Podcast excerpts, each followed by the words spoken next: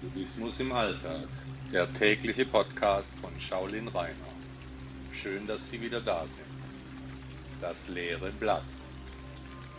Hängen Sie sich ein leeres Blatt an die Wand. Jeden Tag stellen Sie sich ein besonderes Wort vor, das imaginär auf dem Zettel steht. Etwas, was Sie zum Nachdenken bringen wird oder auch eine Erinnerung bedeutet. Denken Sie mehrfach am Tag an Ihr Wort. Der Weg ist dabei das Ziel. Buddha sagte einmal, alles wird sich verändern.